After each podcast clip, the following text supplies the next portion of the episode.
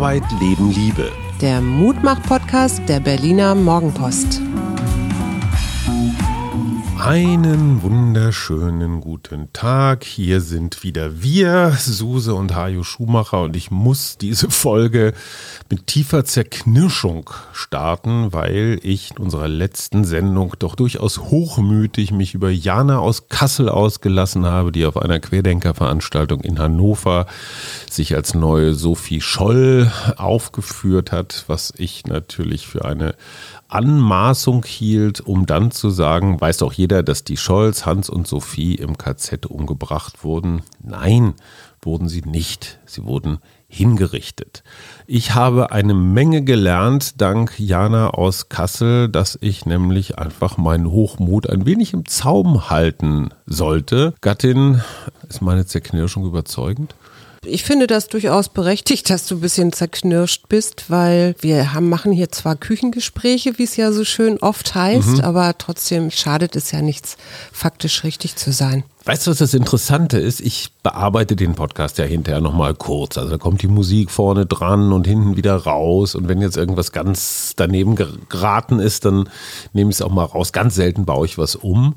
Und ich habe an der Stelle tatsächlich kurz gezuckt. Ja. Und habe gesagt, hm, sicher bin ich nicht. Ja. Gucke ich jetzt nochmal nach und korrigiere es, mhm. was man womöglich hört. Den Schnitt hört man dann. Ja. Oder aber lasse ich jetzt dem Schicksal seinen freien Lauf, weil, ne, so wie beim angloamerikanischen Interview führen, gesagt ist gesagt, es gibt kein hinterheriges Korrigieren mhm. mehr und bekenne mich praktisch zu meiner spontanen Ahnungslosigkeit. Mhm. Ich habe es wirklich stehen lassen, nicht aus Bequemlichkeit, sondern wirklich in diesem Bewusstsein, jetzt mal gucken, was passiert. Ja. Und ja, auf die Schnauze geflogen. Ich bitte vielmals um Entschuldigung und ganz herzlichen Dank an unseren aufmerksamen Zuhörenden. Ich weiß nicht, ob sein Name erwähnt werden soll, deswegen er, er weiß, wer gemeint ist. Genau.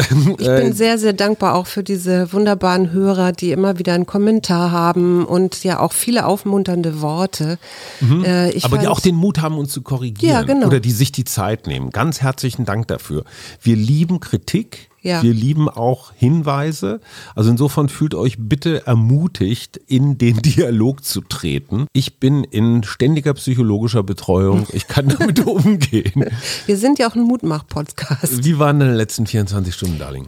Meine letzten 24 Stunden, ich übe mich ja gerade in Gelassenheit, äh, waren dementsprechend auch relativ gelassen. Du weißt ja, wir haben ja einen mhm. schönen Spaziergang gemacht mhm. und ich bin dann ja alle naslang stehen geblieben und musste Fotos machen mit meinem mhm. Handy, wovon du ja nicht so begeistert warst. Aber ich habe einen netten Kommentar gekriegt, wie schön das sei, so Weitsicht, also im Sinne von das große Ganze fotografiert und dann wieder kleine Details. Ach, Hat mich schön. gefreut. Ansonsten freue ich mich auf die neue Woche und habe mich ein bisschen mit Silvester beschäftigt. Das ist ja jetzt im Moment das Thema überhaupt neben Weihnachten.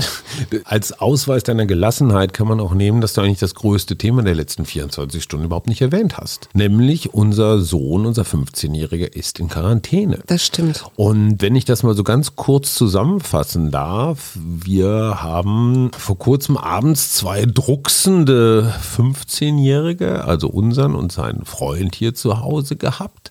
Und dann überschlugen sich irgendwie so ein bisschen unklare Informationen.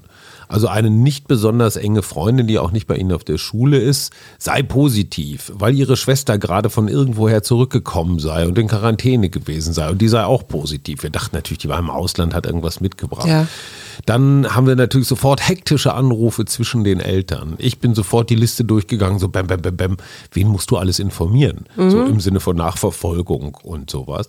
Dann stellte sich heraus, dass die Informationen der 15-Jährigen nur so, naja, so halb richtig waren. Also es gab tatsächlich einen positiven Test, aber nur einen.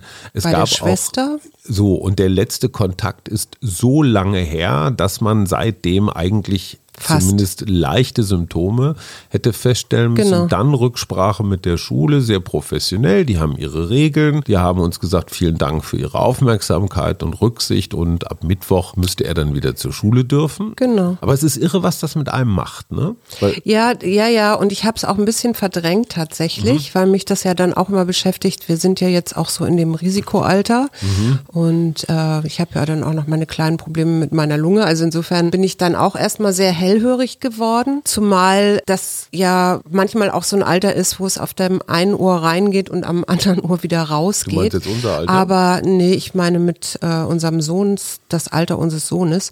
Aber ich fand dann doch sehr vernünftig, wie er das mh, mm, am Ende dann doch kommuniziert hat. Was mich wirklich irritiert hat, war dann auch bei mir selber so eine spontane Hilflosigkeit oder Kopflosigkeit eher. Mhm. Ne? Wie war das nochmal mit den Infektionszeiten und wann ist die Virenlast am größten und wie ist das eigentlich? Da gibt es ja inzwischen sehr gute Websites. Ne? Ja, das kann ja alles sein, aber in dem Moment, also als jemand, der sich einigermaßen gut informiert fühlt, äh, ich wusste auf einmal, dass ich nichts weiß. Ja. Ne? Und in dem Moment, wo ich theoretisch über andere reden kann, ne, ich sage einfach jetzt nur mal Hallo, liebe Jana, wenn man über andere reden kann, ist man immer wahnsinnig schlau um ja. zu erklären, wie das alles geht. In dem Typisch Moment, menschlich, würde ich sagen.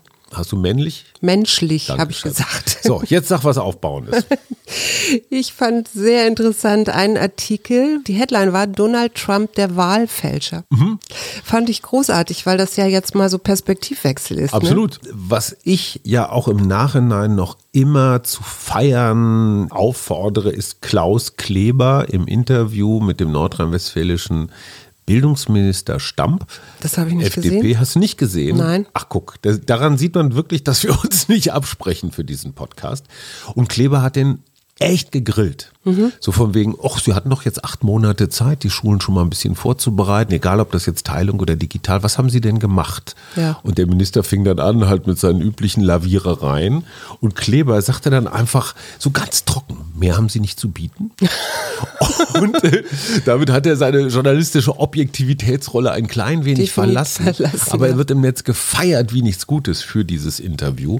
Und ich finde, das ist ein Vorwurf, den man der Politik auch wirklich machen muss. Mhm. Insbesondere insbesondere der Bildungspolitik, warum habt ihr euch auf die zweite Welle nicht besser eingestellt? Weil alles das, was jetzt diskutiert wird mit Hotspot ja. und ich weiß nicht was und Ich habe tatsächlich mich gefragt, ob da das Prinzip Hoffnung eine Rolle spielt.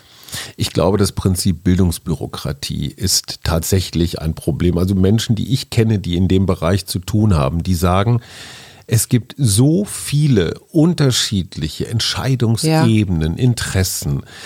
Manche haben einfach keine Lust, manche kochen ihr parteipolitisches Süppchen. Es ist so vermachtet und zwar im ja. negativen Sinne vermachtet. Das hat natürlich auch was damit zu tun mit der Bildungshoheit, die bei den Ländern liegt. Das ist ja das, was der Bund immer wieder versucht aufzuweichen, so von wegen Zentralabitur und wir versuchen jetzt mal hier einheitliche Standards vorzugeben.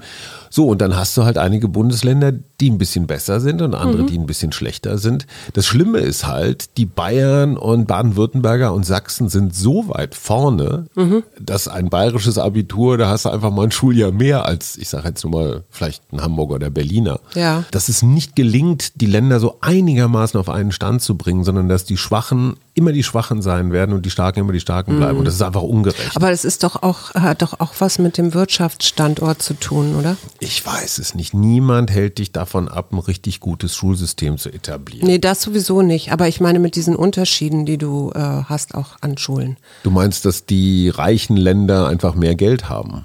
Das wäre zum Beispiel so eine These. Auch das stimmt nicht. Es wird, glaube ich, nirgendwo so viel pro Kopf Schüler ausgegeben wie in Berlin. Mhm. Aber die Ergebnisse, äh, zum Beispiel in Mathe, und Mathe ist jetzt kein Sprach, nicht ganz zwingend ein sprachrelevantes Fach, äh, werden die Leistungen immer schlechter. Aber wir haben aber auch einen Lehrermangel und solche Dinge hier. Ja, also deswegen dachte ich, das hat vielleicht ändern, mit Geld zu tun. Aber okay. Ähm, sag doch mal Silvester, das ist ja eigentlich das Thema und ich denke mhm. darüber ja auch schon die ganze Zeit nach. Ne? Die SPD-geführten Bundesländer sagen ja kein privates Feuerwerk, mhm. also kein Verkauf, kein Knallen. Mhm. Hm? Weil die Idee, die dahinter steckt, ist diese Gruppenbildungen zu verhindern, ja. aber eben auch Polizei, Feuerwehr und unser Gesundheitssystem Feinstaub. zu entlassen. Fein, ja, davon mal umwelttechnisch mhm. ist der Feinstaubgehalt auch niedriger, was in Zeiten von Corona vielleicht auch gut ist. Und die Polizei hat jetzt aber gesagt, die Politik sollte mehr an der Umsetzbarkeit ihrer Entscheidungen Absolut. sich orientieren. Ja. Und das sehe ich auch so. Ich frage mich nur, wo ist denn also ich habe überhaupt kein Problem damit, wenn wir nicht knallen können. Also jedenfalls Knallbonbons kannst du ja trotzdem abknallen. Die These ist, dass du das Gegenteil bewirkst, wenn du dieses Verbot aussprichst, weil wir sowieso schon bestimmte Grundeinschränkungen haben und es eine angespannte Situation gibt. Mhm. Jetzt frage ich dich, was sind die Gruppen, die Feuerwerkskörper brauchen? Wer will knallen? Wer ist das? Junge Männer. Genau. Diese paradoxe Intervention finde ich ganz interessant. Wer wird Silvester ganz besonders viel knallen? Allein schon deswegen, um der Obrigkeit zu zeigen, hey, wir sind frei und wir lassen uns das Knallen nicht nehmen. Letztendlich ist das die Einladung an die Aluhüte, sich daneben zu benehmen. Und ich verstehe das Argument der Polizei, wir können nur Dinge durchsetzen, wenn wir auch die Möglichkeiten ja. haben, wenn wir das Personal haben. Du kannst doch nicht an jeder leeren Sektflasche in Berlin stehen und gucken, ob da jemand eine Rakete reinsteckt nee. oder einen Polenböller. Zweites Problem, ganz viele auch der Unfälle passieren offenbar mit so schwarzen Knallkrachsachen, also den klassischen sogenannten Polenböllern die ist in anderen Ländern nicht so weit weg hier von der äh, ostdeutschen Grenze sehr günstig, sehr laut und sehr illegal gibt. Und in der Tat ist es natürlich schlauer, zumindest erstmal ein Verkaufsverbot hier in Berlin durchzusetzen, mhm. weil dann haben die Leute vielleicht noch ein paar Restbestände aus dem letzten Jahr, aber es wird einfach weniger. Auch da wieder, wo ist das schwedische Modell? Eigentlich müsste doch genügen, den Leuten zu sagen, pass mal auf, die Kliniken sind voll. Ja. Angeblich sind die 800 Verletzungen gar nicht so relevant, sagt das Klinikpersonal, aber trotzdem trotzdem. Aber allein mit Respekt vor dem medizinischen Personal mhm. könnte man auch sagen, hey Leute, keine gute Idee. Ja. Und wenn ihr unbedingt knallen müsst, dann nehmt das kleine Gedeck und nicht das große. Mhm. Oder wählt die Schumacher-Lösung. Ja, kauft drei Flaschen Schaumwein, lasst den Korken richtig schön laut rausfloppen. ja, dann müsst ihr auch nicht so viel trinken. Das ist auch viel gesünder. Und äh, 133 Millionen Euro werden in Deutschland verknallt. Ja, Wahnsinn. Ja, und wir ich, reden über, wir haben kein Geld für irgendwas. Das ist ja, absurd. Das ist wirklich absurd. Und zumal es ja auch inzwischen schon Einzelhändler gibt, die darauf verzichten, mhm. Böller überhaupt in ihrem Sortiment zu haben, mhm. weil sie sagen, äh, nee, umweltschonend, das passt auch nicht in unser nachhaltiges Konzept. Mhm. Finde ich echt gut, muss ich mal sagen. Sag mal, vor Silvester kommt ja Weihnachten. Mhm. Ich habe eine unmoralische Frage. Ich mhm. habe in der Zeit, an die wir uns alle noch wehmütig erinnern, so Spätsommer, als wir alle dachten, ach, das mit Corona wird schon nicht so, habe ich in einem Anfall von Übermut, habe ich fünf Flüge nach Lissabon gekauft für unsere Familie. Ja. In der Hoffnung, dass wir Weihnachten in Portugal verbringen können. Ja. Für den Fall, dass das irgendwie gesetzlich möglich ist, sollten wir fahren oder sollten wir einfach sagen, komm, wir sind Vorbild, bewegen uns wenig, schränken unsere Kontakte ein und mummeln uns hier zwei weitere Wochen auf dem Sofa ich weiß, ähm, Was würdest du sagen? Ja ich weiß, dass, dass ich mit meiner Antwort jetzt nicht unbedingt so kompatibel bin, aber ich bin eher für zu Hause bleiben und nicht wegfahren. Also alleine schon solidarisch sich mit allen anderen, die zu Hause bleiben und sagen, wir fahren nicht in Skiurlaub, wir fahren dies und jenes okay, nicht. Zweite unmoralische Frage. Wir sind fünf, zwei Erwachsene, ja. zwei junge Erwachsene und unser Fohlen. Mhm. Wie entscheiden wir das? Demokratietheoretische Frage. Machen wir eine Abstimmung? Fünf Leute ist eine ungerade Zahl. Ja, nein, unentschieden. Nö, das, das finde ich zu kurz gedacht. Ich würde tatsächlich alle fünf Leute an einen Tisch holen und das für und wieder besprechen. Und hinterher abstimmen? Und hinterher dann Konsens finden, ja. Also wenn wir jetzt die Regierung wären, du wärst Merkel, würdest du durchregieren und sagen, wir fahren nicht? Weil wir aber das Parlament, also alle fünf berücksichtigen, werden wir diesen Weg einschlagen. Nein, ich würde mir genauso wie Frau Merkel sicherlich ihre Expertenrunden hat, würde ich mir quasi meine vier anderen Experten an einen Tisch holen und darüber reden. Ich will auch gerne wissen, was die Kinder zum Beispiel denken, ob die das jetzt, äh, was denen wichtiger ist zum Beispiel.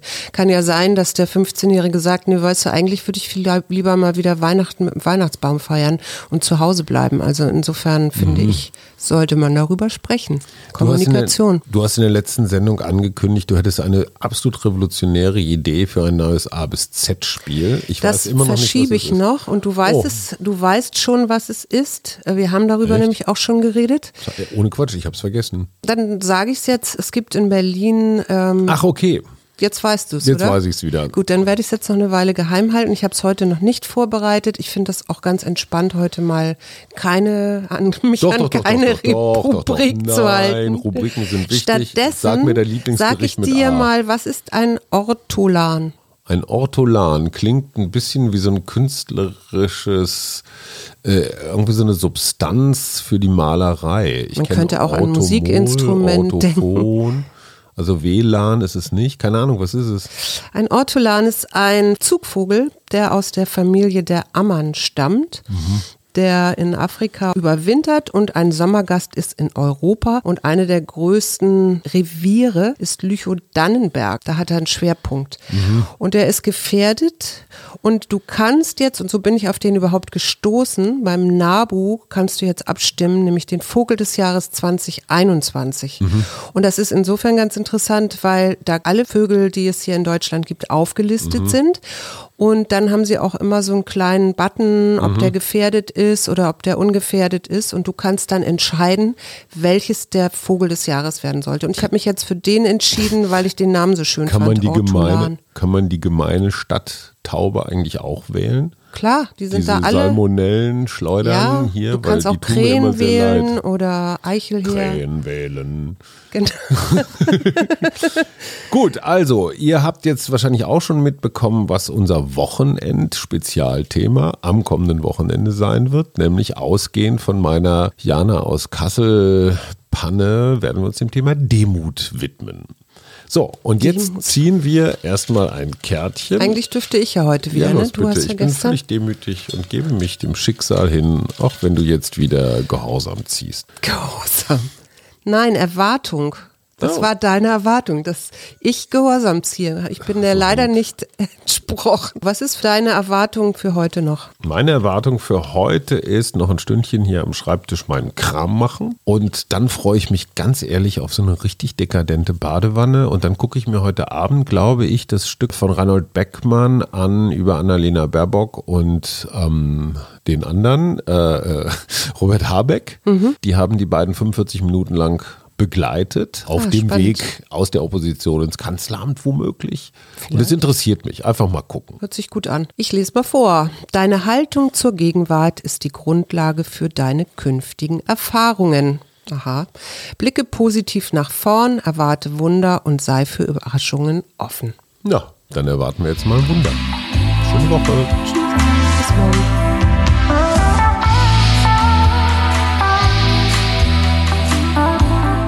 Wir, Arbeit, Leben, Liebe. der Mutmach-Podcast der Berliner Morgenpost.